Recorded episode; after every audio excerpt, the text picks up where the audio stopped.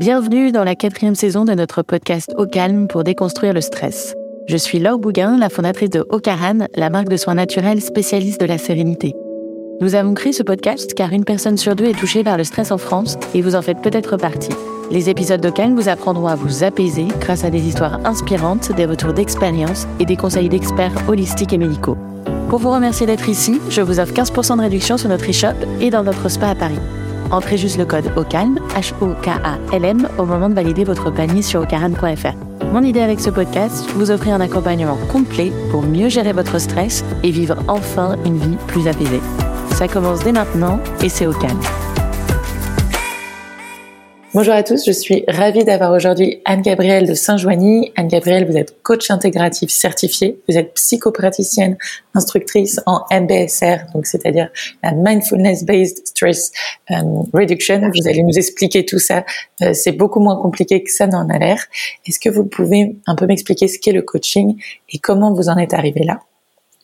Le coaching, en fait, qu'est-ce que c'est euh, Parce que c'est vrai que c'est un mot un peu galvaudé finalement, et, notamment le coaching intégratif, puisque c'est celui qui m'intéresse plus particulièrement. C'est vraiment cette notion finalement de d'inclusivité et de présence en fait. C'est comment je fais pour être pleinement présent à moi-même et aux autres, et comment euh, par un développement personnel et là, on va venir en fait dans deux notions, une notion de verticalité et une notion d'horizontalité. Euh, parce que voilà, le coaching, ça peut avoir on peut être on peut être attiré parce que je veux une solution immédiatement et c'est la modélisation de la société dans laquelle on vit. Donc c'est dans l'immédiat, hop, je veux quelque chose et donc je vais euh, j'ai une approche solution sur l'étagère. Il y a quelqu'un qui va m'expliquer que avec ce qui va m'apporter, voilà, je vais devenir euh, une meilleure personne.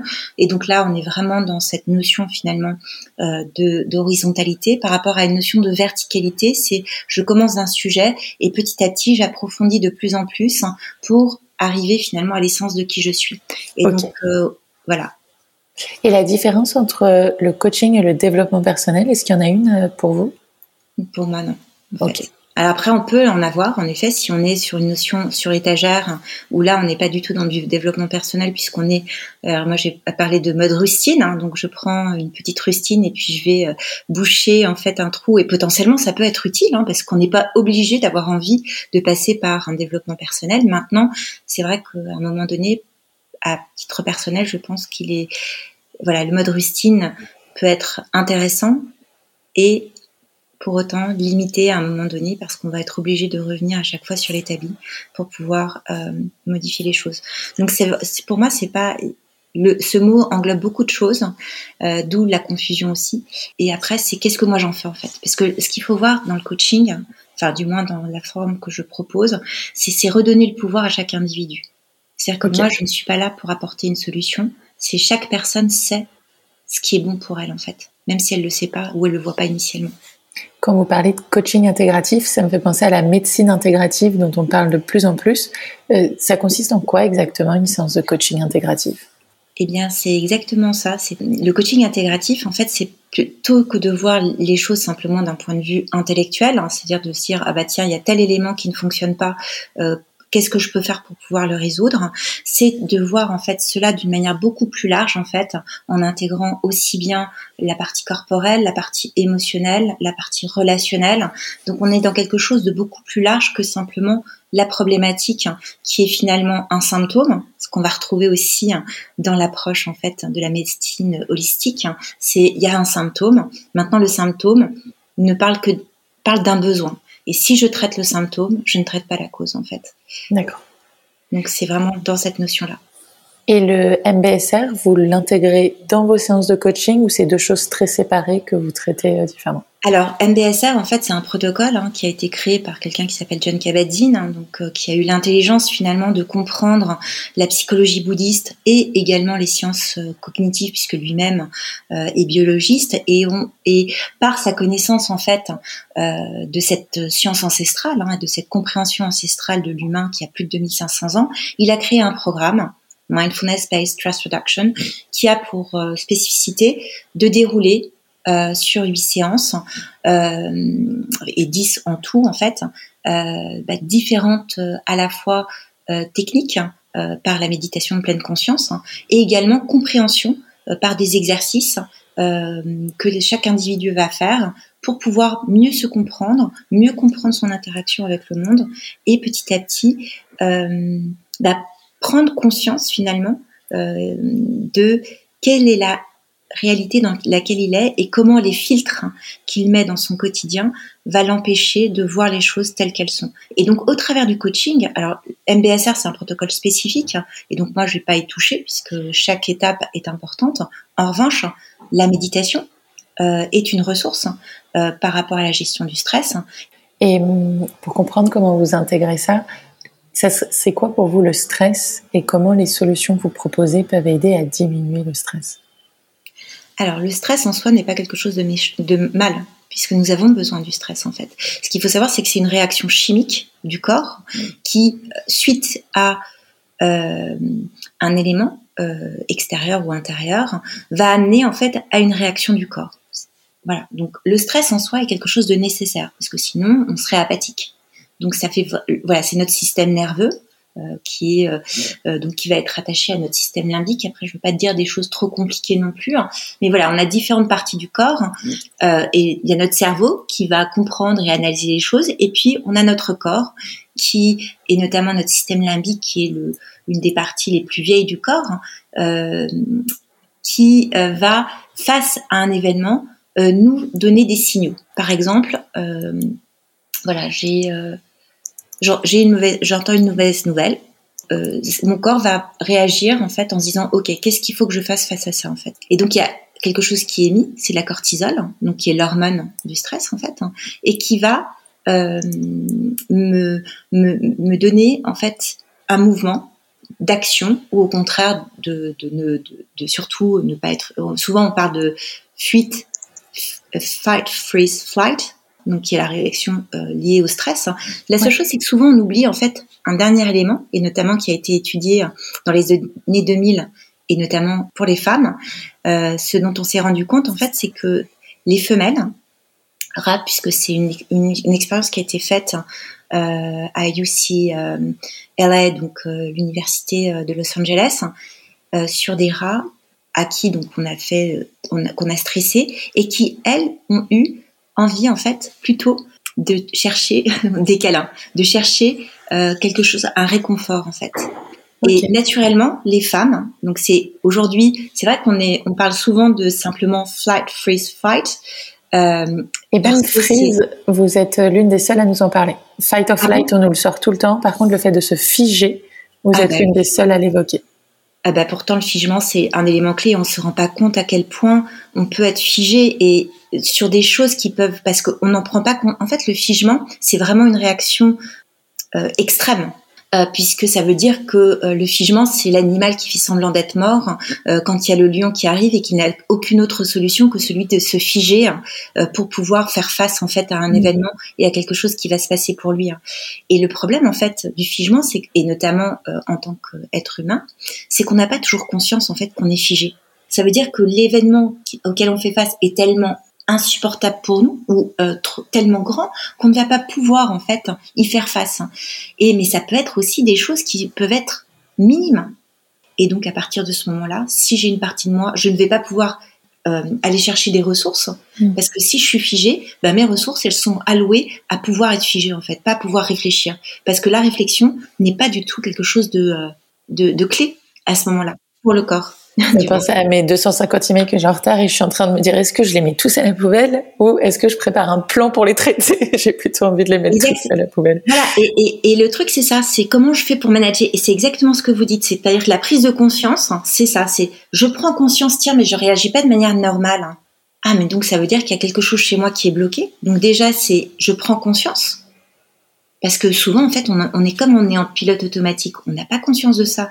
Finalement, on est dans une société où il faut toujours être productif, où il faut toujours euh, être, être, être. Et donc, qu'est-ce que je fais? Bah, Je prends un petit café, en fait. Et donc, partout dans les entreprises, il y a du café hein, pour être sûr qu'on soit productif. Et si j'ai pas pris mon petit café, hein, et que, voilà, c'est...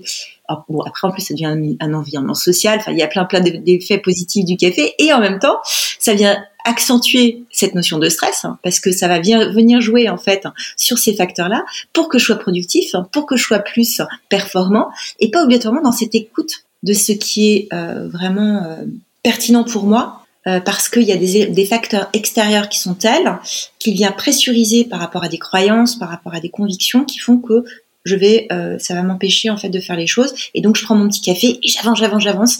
Je, je, viens de découvrir un truc quand même avec vous, c'est que vous nous dites en cas de situation de stress, je me fige, je fuis, je combats, mais je peux aussi demander un câlin. Exactement. Et plus, c'est plus les femmes que les hommes hein, d'ailleurs, donc c'est pour ça aussi que c'est intéressant euh, de voir. On va euh, aller chercher en fait euh, de l'affection, on va aller chercher en fait parce que pourquoi? Parce que par ce contact physique, euh, bah, et, et, ça c'est valable pour tout le monde. Hein, euh, je fais un câlin à quelqu'un, et bah, qu'est-ce qui va se passer? En fait, bah, j'ai l'oxytocine en fait, qui est cette hormone du bonheur, qui va venir, ce, même pour 20 secondes, hein, un câlin de 20 secondes, ça va permettre en fait de contrecarrer euh, l'effet du stress, euh, de la cortisol, et donc ça va me donner des ressources en fait. Et donc ça, ce qu'il faut savoir, c'est que naturellement, pour nous, euh, il y a des choses qui peuvent se passer comme ça. Et c'est vrai que ça a complètement été mis euh, de côté euh, parce que on est dans une société qui veut qu'on soit actif, qu'on soit combattant. Donc on est vraiment dans cette notion de patriarcat. de, voilà de, société qui a une structure ah, qui peut être la structure est nécessaire hein, soyons clairs en revanche c'est comment je fais pour mettre de la rondeur mettre aussi d'autres éléments qui vont venir compléter à la fois, bah, voilà, la verticalité et l'horizontalité.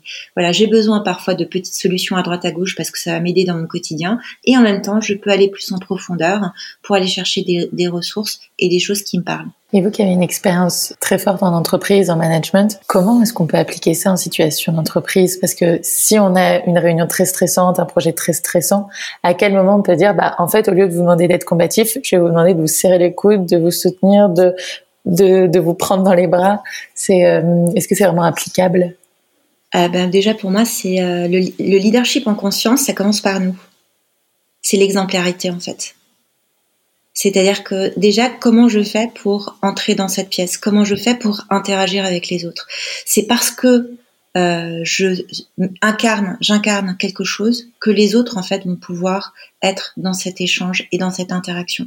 Donc c'est comment j'ai envie d'incarner. Ça ne veut pas dire que euh, peut pas y avoir parfois, euh, nous ne sommes pas parfaits, donc il y a aussi euh, cette notion d'imperfection. Mais comment j'ai envie de l'incarner Quelles sont les ressources que je me donne pour pouvoir le faire? Donc une chose très simple, c'est comment je commence ma réunion. Mais la première chose, ça peut être simplement, on s'assoit et avant même de commencer quoi que ce soit, donc au-delà du fait de se dire bonjour, euh, le sourire, c'est je suis assise sur ma chaise et je prends conscience d'être assis sur ma chaise. Et donc je commence par cinq minutes de méditation. Je suis concentrée, je prends conscience de la terre qui est sous mes pieds, de comment je suis habillée aujourd'hui, comment je suis assise, est-ce que ma posture me soutient ou est-ce que je suis complètement avachie? Des petits détails en fait qui vont complètement transformer déjà ma relation à moi-même et ce qui va pouvoir se passer et émaner en fait dans, dans, dans ma réunion. Donc ne serait-ce que de prendre ce temps de trois minutes, 5 minutes, va complètement transformer la situation et la relation que j'ai avec les autres. Ok, donc remettre de la, de la pleine conscience dans les entreprises, dans nos échanges avec les gens qui nous entourent. Et alors pleine présence même, je dirais, puisque c'est vrai qu'on parle de pleine conscience, puisque c'est la traduction qui a été proposée hein, pour euh, mindfulness en anglais et sati, donc sati en fait étant le terme euh, pali euh, qui vient, qui veut, enfin qui est le terme initial en fait de la pleine conscience. Et sati, euh, si on prend la traduction littérale, c'est se souvenir. En anglais, je préfère, c'est remember, remember. Donc je me remembre, je me souviens de qui je suis profondément en fait. C'est passionnant. comment quelqu'un qui euh, est dans une situation peut-être de difficulté, qui à un moment se rend compte qu'il a du mal à prendre conscience des choses, euh, peut être accompagné par vous? Euh, j'arrive avec mon, tas de problèmes et puis je, je les déverse à Anne-Gabrielle. Qu'est-ce qui se passe ensuite? Alors déjà, la première chose, c'est je remercie la personne parce que c'est aussi important de se, de se remercier et d'être dans cette notion de gratitude, de prendre soin de soi à un moment donné où on se dit, bah voilà, je vais pas bien et donc je suis prêt parce que c'est aussi un, challenge. C'est pas facile hein, de, de, se dire qu'on a des choses à traiter et de pas de pas continuer dans le schéma dans le schéma dans lequel on était. Et donc, ça demande du courage, en fait. Et souvent, je dis, bah voilà, déjà, la notion de courage. Le courage, en fait, ça vient du mot cuore en latin, et c'est le cœur, en fait. Donc, le courage, ça vient du cœur. Et donc, c'est de, voilà, déjà, ne serait-ce que par cette première étape, hein, celle de vouloir prendre soin de soi, de vouloir traiter un certain nombre de sujets, déjà, prendre conscience du courage dont on fait preuve pour être prêt à faire face à ce qui se présente. Et ensuite, il n'y a pas de solution absolue. La seule chose que le point clé, quoi qu'il en soit, c'est voilà, si c'est possible pour la personne, parce que parfois ça peut être difficile, c'est je reviens à mes sensations corporelles. Un peu l'exercice dont je vous parlais, c'est-à-dire l'exercice du stop, je marque un temps d'arrêt, temps de respiration, observation, pensée, émotion, sensation corporelle, pleine présence à ce qui émerge pour moi. Ne serait-ce que ça, ce petit exercice va me permettre déjà de pouvoir prendre en compte, prendre, conscience et surtout avec ouverture bienveillante. Parce que si je le fais, et ça, euh, souvent je parle des deux petits diables qui viennent nous dire à quel point euh, tout ce qu'on fait n'est pas bon. Alors on va l'appeler euh, critique interne, ego. maintenant c'est quelque chose en nous hein, qui est, et là aussi il faut le savoir, hein, souvent là pour nous aider, parce que c'est des injonctions qu'on a intégrées comme étant euh, quelque chose pour nous aider et qui sont erronées certes, mais c'est comme ça qu'on l'a perçu. Euh, eh bien, le regarder et dire ok, est-ce que je suis obligée de croire tout ce que me dit ma tête?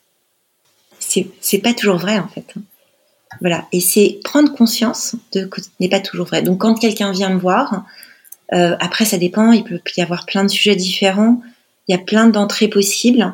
La seule chose, c'est que la base au départ, c'est vraiment, euh, voilà, je me remercie de vouloir prendre soin de moi et face à ce qui se présente à moi, problématique, euh, voilà, au, travail, à la maison, enfin, il peut y avoir plein plein de sujets différents. C'est voir avec cette personne bah, ses schémas, ses habitudes, sa modélisation, cette identification qu'elle a avec finalement peut-être quelqu'un qu'elle n'est pas. Et mieux je comprends l'identification et la cristallisation de choses qui finalement peut-être euh, étaient bonnes à un moment donné ne le sont plus, je vais pouvoir en fait y faire face. Et pour ça, donc euh, bah ça, vous voyez, on parlait de, quelque chose de très holistique. Ben moi, j'ai souvent suggéré aux personnes, voilà, bah, c'est reprendre aussi bah, tout ce qu'on dit dans l'épigénétique. Hein, euh, les cinq éléments clés hein, la nutrition, euh, le sport, euh, la gestion du stress. Ou donc gestion du stress, ça peut être hein, de la méditation, mais ça peut être aussi, bah, je sais pas moi, courir, marcher, aller dans la forêt. Moi, il y a des clés qui, qui, ont été bonnes pour moi, mais elles ne sont pas obligatoirement les mêmes pour tout le monde. Et c'est important aussi de, de, garder cet espace-là. Euh, L'alignement personnel et professionnel dans ce que je fais. Le sens. le donner du sens, exactement. Et se faire plaisir. Et celui-là, on l'oublie souvent, en fait. Ça, c'est Joël de René, en fait, qui en parle très bien et qui dit, voilà, nous, on est comme des abeilles. C'est-à-dire que, voilà, les, abeilles, elles sont toutes pareilles à la naissance. Simplement, il y en a une à qui on donne de la gelée et ça devient la reine des, la reine des abeilles. ça peut être quoi les petits plaisirs euh, qu'on, au-delà de la nutrition, du sport, du sommeil, de, du sens dont on parlait tout à l'heure C'est quoi ce sel de la vie, ce petit piment? Ça peut être pour chacun, ça peut être tellement différent. Moi, je sais que pour moi, ça peut être simplement euh, faire un câlin à mon chien. Euh, ça peut être voilà, euh, à parler à quelqu'un qu'on aime. Ça peut être voilà, sortir. moi, j'habite pas très loin du parc Monceau. Hein. Bah, c'est aller dans le parc, voir les cerisiers en fleurs. Mais quel plaisir C'est l'autorisation. En fait, pour moi, ces petits plaisirs, c'est comment je m'autorise à me faire plaisir. C'est euh, boire un chocolat, un bon petit chocolat. Ça peut être euh, tellement, tellement de choses. On est dans une société d'interdits. Fais pas ci, fais pas ça. Voilà, il faut que tu sois de sérieux. Contrôle. De contrôle. Tu fais une pause. Oh là là, mais qu'est-ce que tu fais? Tu veux pas être efficace. Fais attention.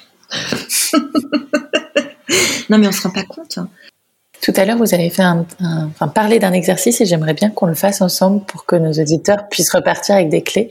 Euh, vous, vous, parliez de l'exercice du stop. Euh, si on reprend mon exemple avec j'ai 250 emails et soit je suis paralysée, euh, soit je pars en courant, comment est-ce qu'à ce, moment-là je peux appliquer le stop? Déjà, un, euh, souvent quand c'est le cas, si je pars en mode panique, j'en aurais pas obligatoirement conscience. Donc je peux déjà, par exemple, me mettre une alerte dans mon agenda de manière aléatoire trois fois par jour pour mettre ça en place comme une routine. Donc déjà, ça c'est la première chose, parce que les habitudes se créent. C'est-à-dire que et ça demande un effort. Donc il y a aussi cette notion d'effort.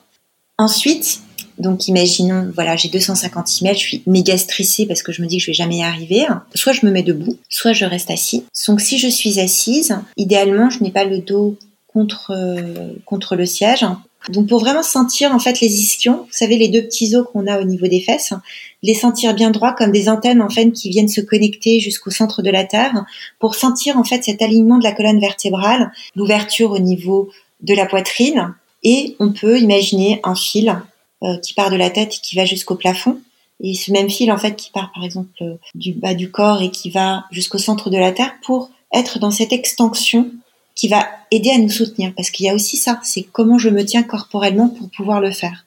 Parce que mon corps, en fait, me donne des indications dont je n'ai pas conscience. Mais si je suis dans cette posture, je vais plus facilement respirer. Donc, il y a moins de cortisol qui va être créé. Enfin, il y a plein, plein d'éléments, en fait. Donc, ensuite, je peux fermer les yeux ou les garder ouverts, voir ce qui est plus juste pour moi. Et ensuite, donc, je marque ce premier temps d'arrêt. Donc là, c'est ce temps d'arrêt comme ma posture, je sens bien sous mes pieds la terre. Peut-être je sens si je suis pieds nus euh, le, contact avec le sol, si j'ai des chaussettes. Donc déjà être dans cette sensorialité par rapport à nos vêtements, par rapport au sol et par rapport à nos chaussures peut-être. Voilà, sentir peut-être l'air qui passe. Voilà, être déjà dans ces premiers détails de, euh, de ressenti. Donc ça c'est le S un temps de respiration. Donc ce que je vous propose là, c'est vraiment d'inspirer et d'expirer profondément. Vous pouvez expirer par la bouche, hein, puisque la respiration aussi est une indication qui va aider à ralentir euh, le flux du sang et donc aider à mieux gérer euh, bah, justement cet état de stress. O, observation. Donc j'observe mes pensées, mes émotions et mes sensations corporelles. Je ne cherche pas à les analyser, je simplement j'observe, tiens, je me sens plus contractée au niveau du cœur, comment est mon assise. Voilà, donc de vraiment sentir corporellement, observer, est-ce que voilà, j'ai plein plein de pensées dans ma tête et je ramène mon attention sur ma respiration tout en étant dans cette observation, pensée, émotion, sensation corporelle qui sont chacun des indicateurs de qu'est-ce qui est en train de se jouer pour moi. Euh, en fait, euh, j'ai peur. Ah, mais qu'est-ce qui fait que j'ai peur? Voilà ça permet de donner des indications. Tiens, les, les emails ne sont qu'un symptôme. Hmm. C'est qu'est-ce qu'il y a derrière cet email en fait? Est-ce que c'est l'essentiel qui est ou est-ce que c'est l'email dans le truc? Mais là, je ne me pose pas de questions, je suis simplement dans cette observation de ça. Pleine présence à ce qui émerge, dans cette ouverture bienveillante de ce qui est là, dans cette présence active. Et ensuite, je peux revenir en fait à mes activités. Donc ça, c'est un exercice qui peut être assez simple à mettre en place. Et voilà, la récurrence. Et l'autre chose qui est extrêmement intéressante, dont vous avez certainement entendu parler, c'est la cohérence cardiaque ou la respiration. Donc c'est quelque chose dont on parle beaucoup, notamment dans le yoga, euh, avec les pranayama, donc ce qui est la respiration. Hein. Euh, et ça, c'est quelque chose qui peut être aussi extrêmement intéressant. C'est revenir à sa respiration si c'est possible. Pour certaines personnes, être en contact avec sa respiration peut être très stressant.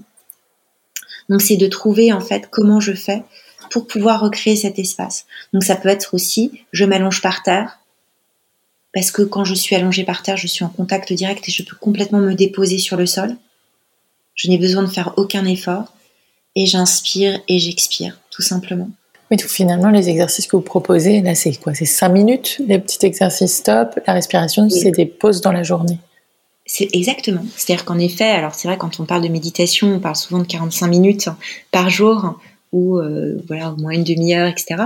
Après, ne serait-ce que cinq minutes de manière régulière, dix minutes, ça a un impact immédiat sur notre cerveau. Cinq minutes de manière régulière, quoi qu'il en soit, c'est déjà quelque chose en fait. Et ça donnera peut-être envie de faire quelque chose de plus. C'est quand je mange, je mange.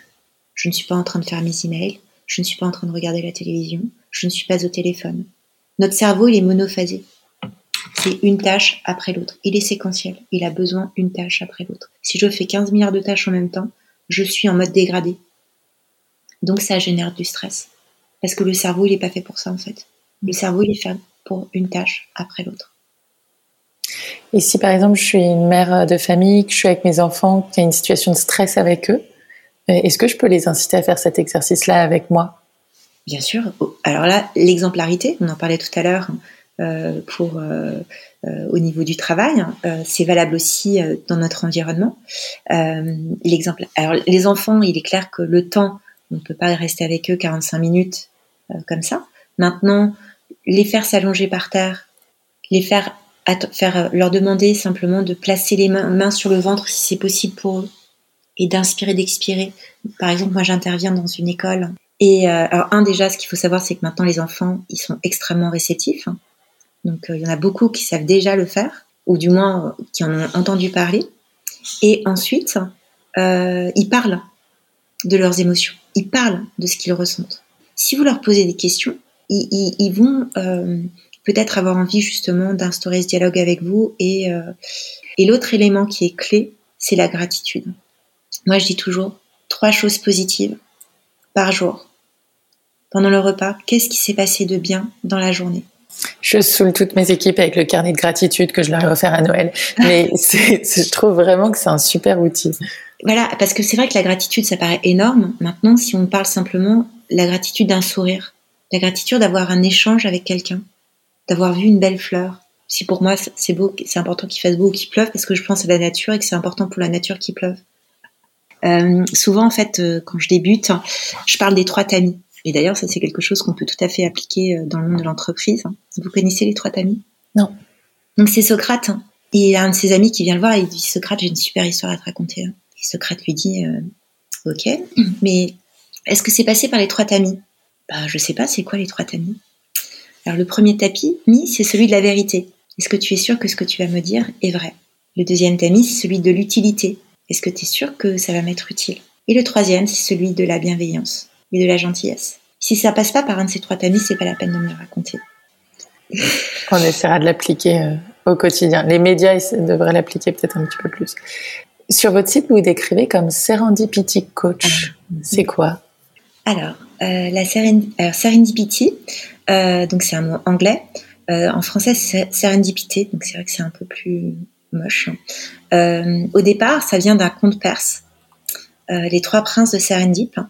Euh, donc, je vous encourage vraiment à lire parce que c'est ces magnifiques contes oniriques qui sont voilà, qui sont assez incroyables et qui vous remettent dans cette capacité en fait d'envisager les choses dans quelque chose de beaucoup plus ouvert. Et ça a été repris en fait au 19e siècle, hein, à l'époque de Darwin. Euh, pour les expériences scientifiques. Et euh, donc, euh, parce que finalement, si on se rend compte, si on prend en compte que ce soit bah, comment la pénicilline a été découverte, hein, les découvertes de Pasteur, Pierre et Marie Curie, enfin voilà, toutes ces découvertes, il y a un élément commun, c'est-à-dire que ces personnes ne savaient pas ce qu'elles cherchaient. Elles savaient qu'il y avait quelque chose, elles savaient pas le nommer. La seule chose, c'est qu'elles étaient tellement imprégnées et ouvertes à ce qui était présent pour elles qu'elles ont, ça leur a permis de percevoir les choses qui, auxquelles elles ne s'attendaient pas. Et donc la sérendipité, c'est ça. C'est comment je fais plutôt que de vouloir atteindre un objectif et d'être limité sur mon champ en me disant c'est ça ce que je veux atteindre, c'est rester dans cette ouverture de se dire bah, il y a quelque chose. La seule chose, je ne sais pas vraiment ce que c'est, et c'est laisser la possibilité. Alors c'est vrai que souvent on traduit ça par hasard heureux, ou on peut remettre ça aussi dans une notion de synchronicité. La seule chose, c'est que plus que le hasard, c'est la capacité d'ouverture, de pleine présence, de pleine conscience à ce qui est là. Et parce que je suis dans cet espace-là, je vais pouvoir voir les choses qu'on peut-être je n'aurais pas perçues si j'étais obsédée par ce que je voulais à tout prix atteindre. D'accord, donc le coaching en sérendipité, c'est finalement un coaching très large qui permet de laisser des heureux hasards dont vous parlez arriver. Il n'y a pas de but précis. Alors bien sûr, on va avoir, on va comprendre et se donner des objectifs. La seule chose, c'est que ces objectifs peuvent être ouverts. L'objectif, c'est pas de figer en fait, parce que voilà, c'est vraiment dans cette notion d'ouverture. C'est je m'ouvre à ce qui est là. Pour vivre pleinement mon humanité, et c'est euh, ce sur quoi vous. Je plante. Je ne sais pas ce qui va pousser. J'arrose. Je plante j'arrose. J'attends de voir ce qui va pousser. Je vous parlais de vivre pleinement son humanité parce que c'est quelque chose qui est très présent dans votre, euh, dans votre description. Est-ce que vous pouvez m'expliquer ce que c'est?